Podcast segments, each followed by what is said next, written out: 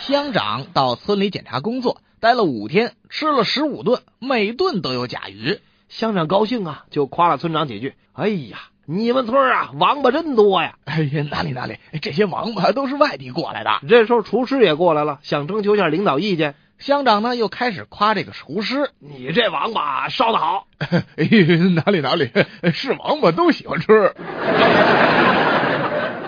我们大学一哥们儿前几年刚一结婚，被分到一家外地电台，这一去啊，可就是三年，过年过节都没捞着空回家。这一次啊，他终于回来了，见着老婆以后就免不了亲热一番呢。那后来我的这个同学无意间发现他床底下有一盒子，盒子里面放俩鸡蛋和两百多块钱，他就问他老婆这怎么回事啊？那他妻子怎么说呢？在你离开了三年，我也有过别的男朋友，每次吧跟男朋友见面就在盒子里放一个鸡蛋。每每次我把鸡蛋攒够一斤，就拿出去卖了。